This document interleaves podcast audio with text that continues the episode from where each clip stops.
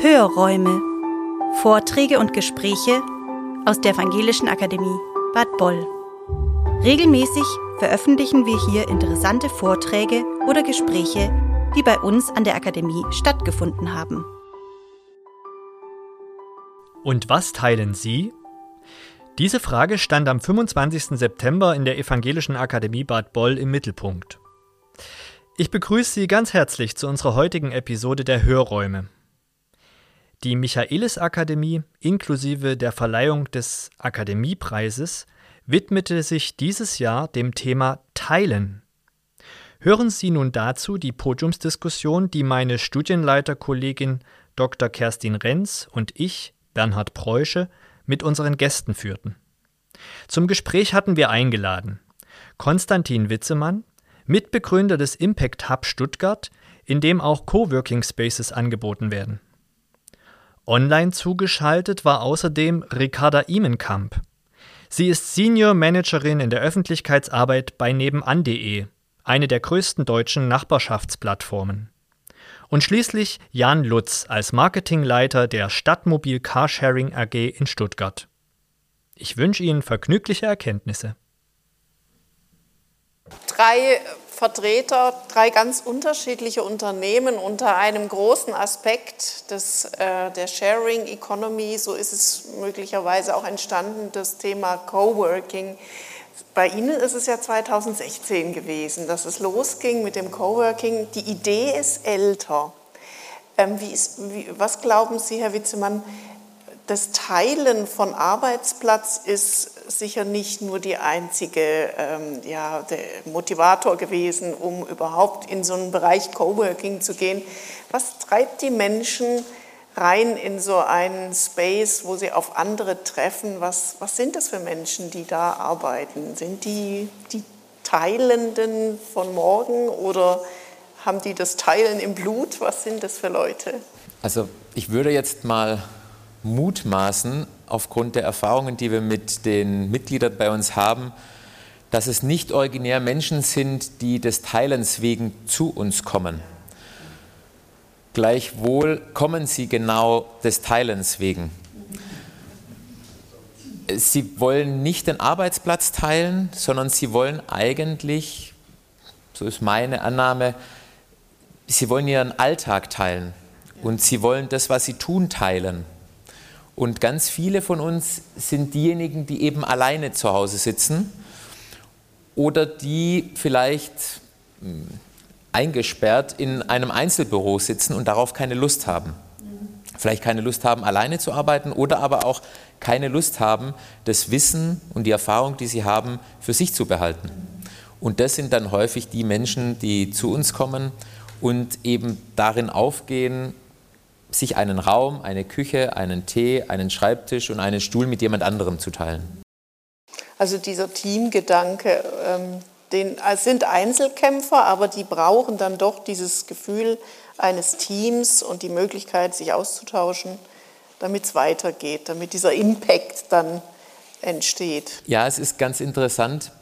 Äh, wir hatten ja auch im Vorfeld gesprochen und dann hatte ich mir überlegt, was sind denn das für Menschen, die zu uns kommen? Und als ich mir so ein paar Adjektive überlegt hatte, dachte ich mir, nee, Moment, das kann ja gar nicht sein. Also Einzelgänger und Freiheit und äh, ohne Grenzen unterwegs zu sein, das passt ja gar nicht zu dem Teilen eigentlich, ja. ähm, weil sie sich ja dann doch eigentlich so ein bisschen in ein Wespennest reinsetzen, wo noch ganz viele andere äh, frei und allein und selbstständig arbeiten wollen. Aber in irgendeiner Art und Weise zieht sich dieser Gegensatz an. Also ich muss schon sagen, die Menschen, die bei uns arbeiten und die den Impact Hub und den Coworking Space nutzen, die kommen natürlich, um ihre Arbeit zu erledigen. Sie kommen aber auch, um sich mit Menschen auszutauschen und ähm, ich glaube, vorher hatten Sie es gesagt, Teilen hat auch etwas mit Haltung zu tun. Wir reden von Werten, und ich glaube, es hat ganz viel mit den Werten zu tun und wie ich mit dem Gegenüber umgehe. Und da treffen wir uns dann eben wieder. Das sind eben genau die, wir haben einige bei uns im, im Impact Hub, die verfolgen die gleiche Profession, die sind eigentlich Wettbewerber. Aber darum geht es nicht. Denn wenn jemand ein Problem hat, dann helfe ich dem gerne weiter. Und so kommt man dann, es ist wahnsinnig abgegriffen, aber ich muss es immer wieder sagen, man kommt zu dem Ergebnis, 1 plus 1 ist halt nicht 2, sondern es ist dann 3. Und das ist das, was es ausmacht und warum dann die gerne kommen und auch weiterhin teilen. Ja. Ich Eigentlich diese Fragen könnte man allen stellen. Ne? Was sind das für Menschen, die da? Genau, ich, ich würde gerne der Frau Imenkamp aber doch auch noch mal ähm, das Wort geben. Und zwar, ähm, Sie haben ja berichtet, was nebenan.de ist. Sie haben auch von den vielen Nutzern gesprochen. Ich bin einer davon, vor allem, weil wir vor anderthalb Jahren nach Kirchheim gezogen sind, habe ich gedacht, geh, meldest du dich da mal an. Habe heute früh in meinen Account reingeschaut. Anke H. aus Kirchheim schreibt, Hallo liebe Nachbarn, ich habe vor drei Tagen einen jungen Igel bei uns gerettet. Suche jemand mit Erfahrung im Igelherberge geben. Joachim M. aus Kirchheim antwortet, vor Jahren gab es eine Frau Strickel in Wendlingen. Hier ist die Telefonnummer. Frau Imenkamp, hier geht es um einen Igel.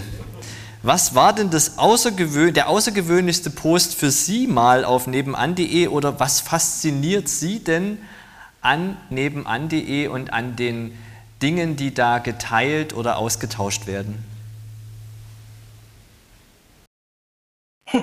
Ja, erstmal vielen Dank für die Geschichte. Ich sage unserem Kommunikationsteam mal Bescheid, dass sie sich bei Ihnen melden können. Ja, wir suchen immer nach solchen Geschichten. Ähm, ich hoffe, dass Sie mich jetzt besser verstehen. Ja. Sehr gut. Ähm, genau solche Geschichten sind die, die mich an dem Netzwerk persönlich auch ziemlich faszinieren. Also wir haben einige Beispiele ähm, von Dingen, die verloren gegangen sind, die man wiederfinden wollte oder Zeit, die geteilt werden sollte. Und äh, ein ganz herzerwärmendes Beispiel, ging es um eine Waschmaschine es war um Weihnachten herum und äh, da war sogar eine ältere Frau, die nicht selber angemeldet war bei nebenan.de, aber ihre NachbarInnen das eben mitbekommen haben, dass ihre Waschmaschine kaputt gegangen ist und sie sich selber keine neue leisten konnte. Und dann über nebenan.de ein Aufruf gestartet wurde, doch zusammenzuschmeißen und dieser Person ähm, eine neue Waschmaschine finanzieren zu können. Und am Ende ist nicht nur das passiert, sondern diese ältere Dame, die keine Familie mehr hatte, hat dann auch noch an einem Weihnachtstisch gesessen, wo sie äh, dazukommen konnte. Es wurde quasi das Essen geteilt und die Zeit, die Weihnachtszeit geteilt, ähm, wo sie dann nicht einfach alleine war äh, zu dieser doch auch ja, besonderen Zeit im Jahr. Und das sind so diese ganz kleinen Beispiele, die da stattfinden, die diese Plattform so lebendig machen und so besonders. Ähm, aber natürlich auch, wenn man so ein bisschen sich das, das größere Bild anschaut und äh, so das Thema sorgende Gemeinschaft oder digitale Daseinsvorsorge, ähm, die das Ganze noch abrundet und eben nicht nur diese kleinen Beispiele hat, sondern auch auf der größeren Ebene zu einem sehr wichtigen gesellschaftlichen Konzept macht. Ja, vielen Dank. Ähm, als ich heute weiterschaute bei nebenan.de, kam die Ankündigung, äh, Kittical Mess Heute in Kirchheim ab, ich weiß gar nicht, 15 Uhr. Critical Mess ist jetzt das Stichwort für Herrn Lutz. Sie sind ein Mitbegründer von der Critical Mess, also der Fahrraddemo in Stuttgart.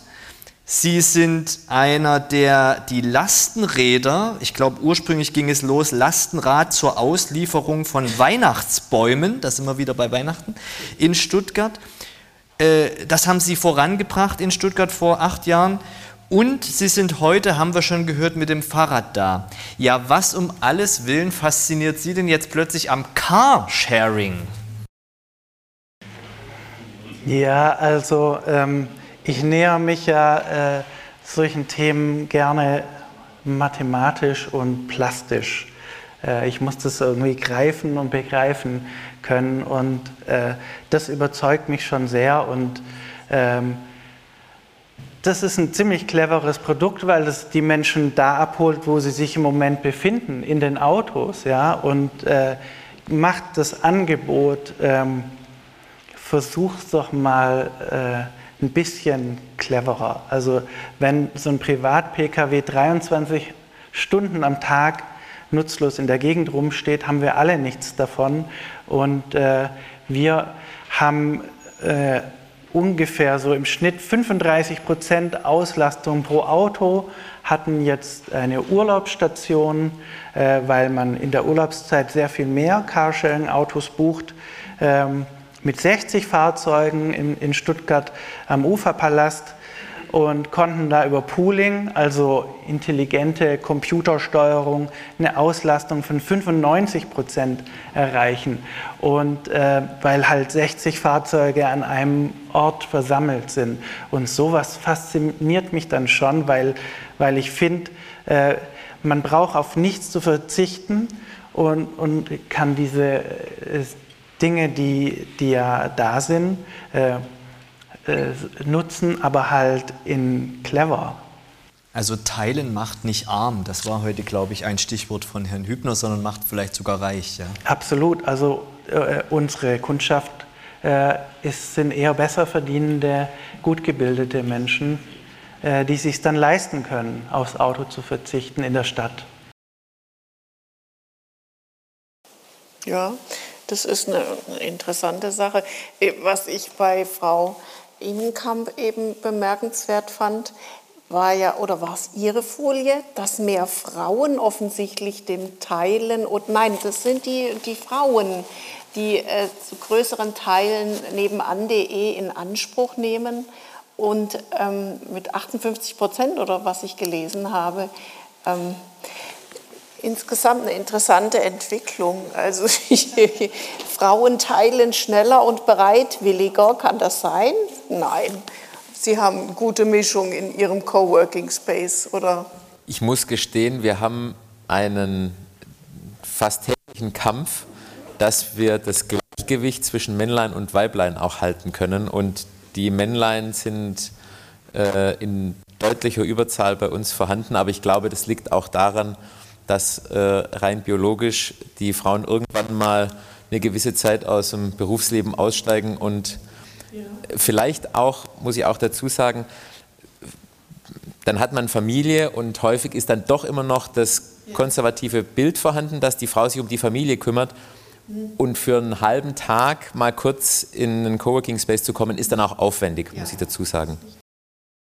Und die Sache mit der Ressourcenschonung. Also wer bei stadtmobil.de da mitmacht, wer das hier macht, der bei Frau Imenkamp äh, bei nebenan.de, der hat den Begriff des Ressourcenschonens im Kopf. Wie ist es bei Ihren Leuten in diesen Coworking Spaces? Sind das, sind, ist, das ein, ist das ein Grund, ist das ein Antrieb? Ich will ähm, mal gucken, dass ich ähm, mich verkleinere, mich verknappe. Geht, ist, spielt das eine Rolle? Jetzt haben Sie mir eine gemeine Frage gestellt, weil ich genau jetzt den Keil zwischen dem Coworking und dem Impact Hub äh, reinschlagen muss. Ja. Es gibt eben Coworking Spaces und es gibt auch Coworking Spaces. Und wir sind eben ein Coworking Space, der zum Impact Hub gehört. Und das Impact Hub ist natürlich orientiert an den 17 SDGs, also sehr nachhaltig orientiert und wir wollen die großen gesellschaftlichen Themen in irgendeiner Art und Weise vorantreiben. Dazu gehört natürlich die Ressourcenschonung und deswegen ziehen wir automatisch die Leute an, die daran auch Interesse haben. Gleichwohl muss ich aber auch eine Lanze für das Coworking per se ähm, äh, schlagen. Heute wird Coworking wie Nachhaltigkeit, das ist das Gleiche, wird ganz oft ähm, plakatiert in Werbungen. Mich fasziniert, wo das manchmal überall stehen kann oder diese ganzen Worte. Im ursprünglichen Sinne, glaube ich, geht es beim Coworking schon sehr stark um, äh, um das achtsame Miteinander. Und dazu gehört schlichtweg die Nachhaltigkeit, ob ich die jetzt eher ökologisch sehe oder auch aus was bei uns jetzt sehr stark die Triebfeder war, aus einem mittelständischen äh, Thema heraus, gehört schlichtweg mit dazu. Also ähm, ressourcenschonend heißt für mich auch, wir stellen nicht fünf einfache Drucker hin, sondern wir stellen halt einen größeren Drucker hin und sagen, bitte druckt, wenn ihr es braucht, aber nicht immer. Äh, dass ich den Drucker nicht abstellen kann, das ist nun mal so. Ähm, aber um halbwegs Ihre Frage beantworten zu können, da schwingt bei uns im Impact Hub immer die Ressourcenschonung ja. mit, ja. eindeutig. Ähm, Herr Lutz, ich habe noch eine Frage an Sie, auch dann an Frau Imenkamp. Wir haben heute gehört, Teilen ist ansteckend in gewisser Weise.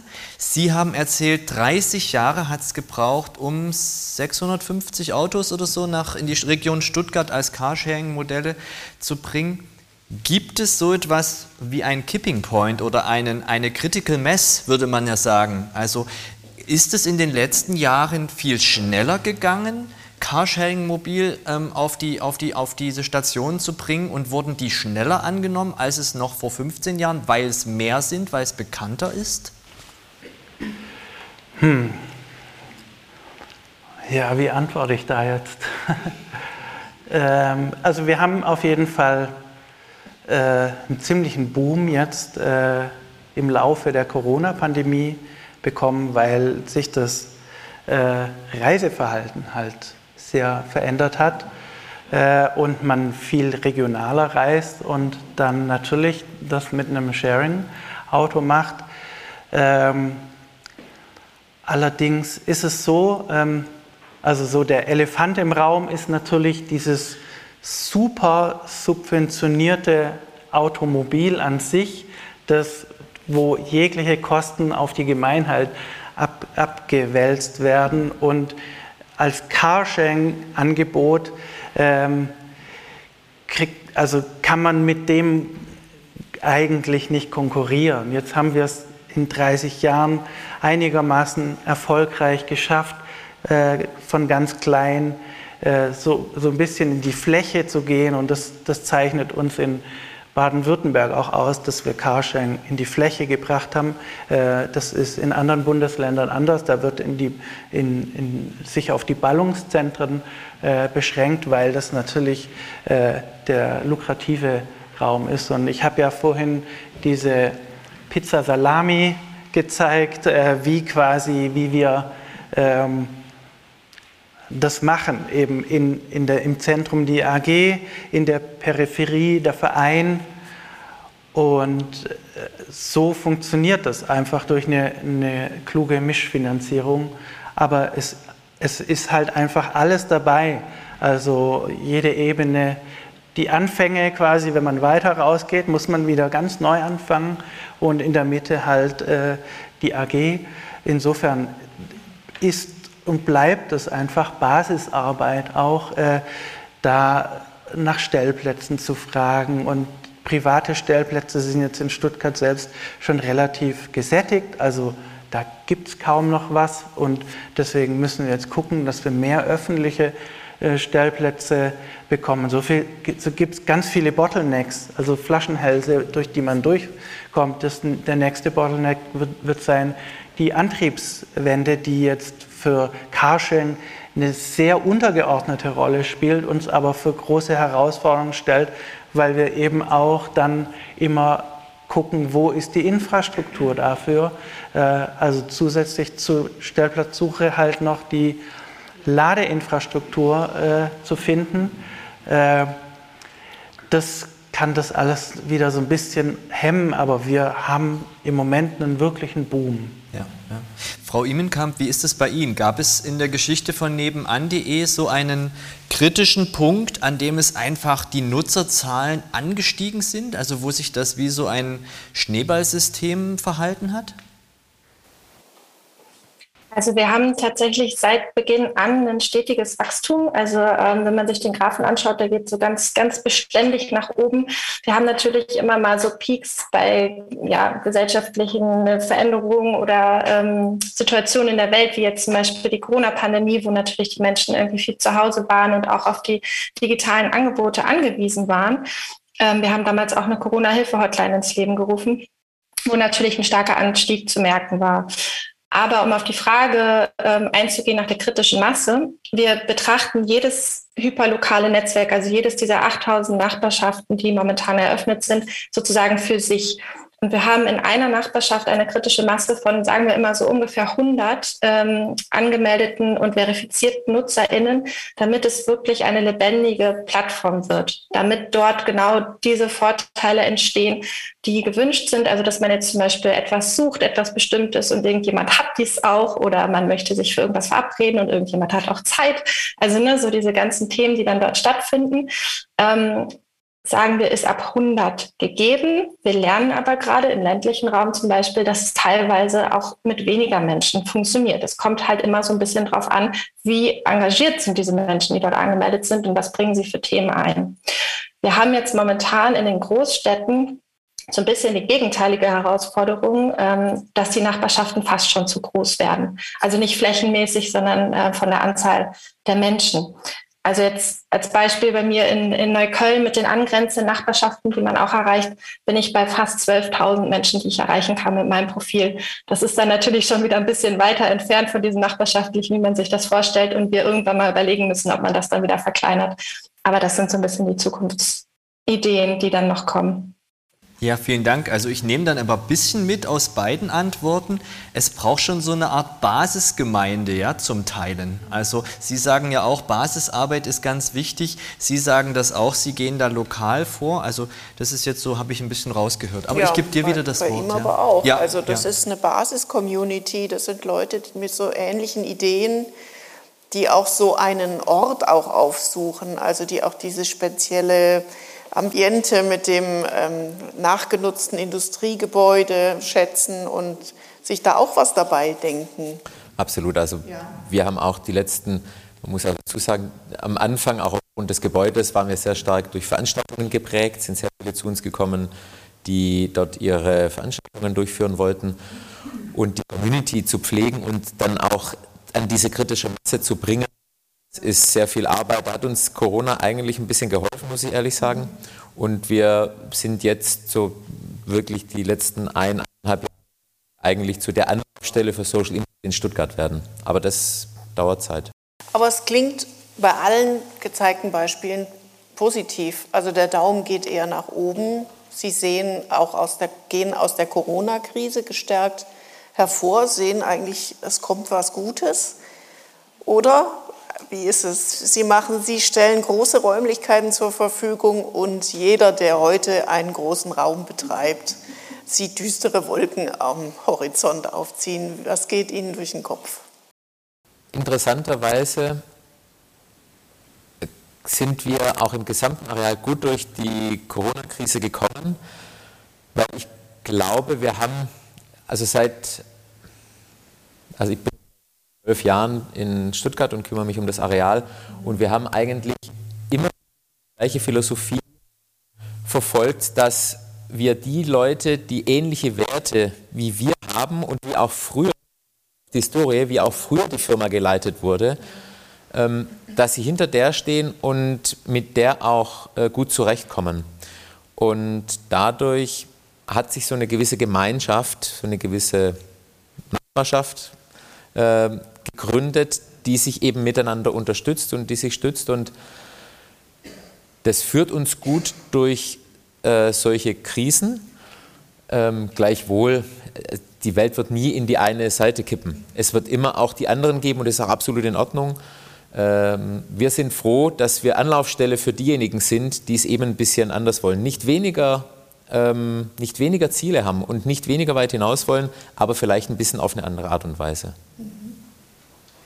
Ich möchte aber doch noch ganz kurz bitte um kurze Antwort, Frau Imenkamp, die Frage von meiner Kollegin aus aufgreifen. Also sehen Sie nur Schönwetterwolken oder äh, was sind die Herausforderungen beim Teilen bei nebenan.de?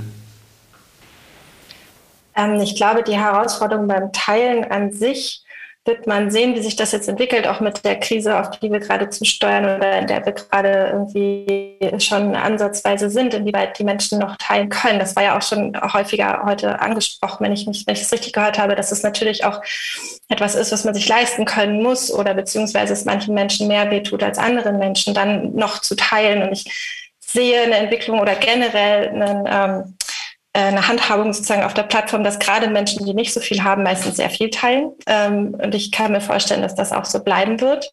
Ähm, aber trotzdem bin ich auch unsicher, wie sich das entwickeln wird. Also wie auch sich die finanzielle Lage einfach entwickeln wird, auch für Sharing-Konzepte wie unseres zum Beispiel, weil das ja von ganz vielen ökonomischen Faktoren auch abhängt, die da ja auch jetzt mit reinspielen.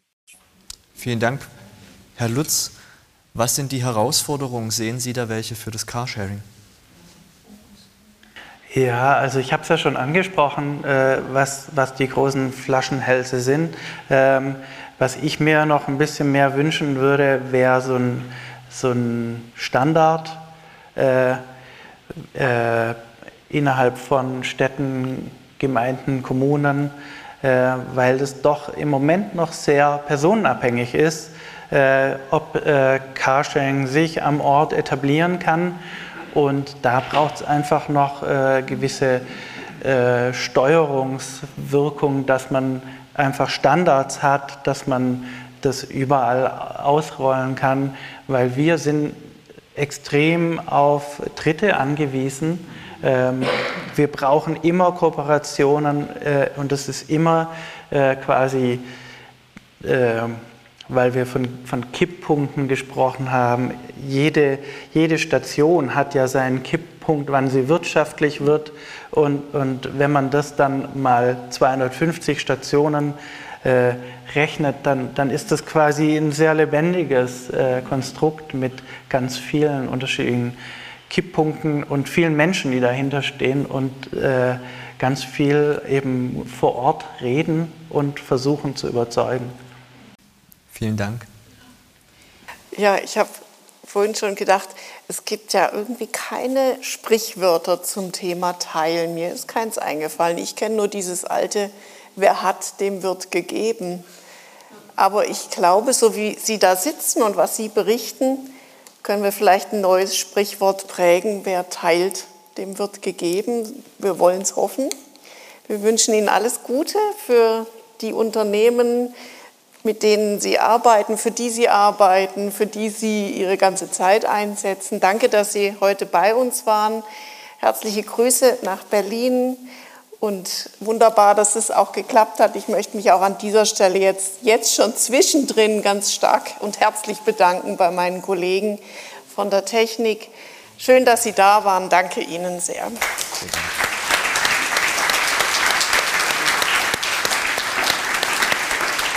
Vielen Dank fürs Zuhören. Anregungen und Fragen zur heutigen Folge können Sie uns gerne über unsere E-Mail-Adresse pressestelle ev-akademie-boll.de oder über Instagram oder Facebook zusenden. Wir freuen uns, wenn Sie beim nächsten Mal wieder dabei sind. Abonnieren Sie gerne unseren Podcast. Herzliche Grüße aus der Evangelischen Akademie Bad Boll.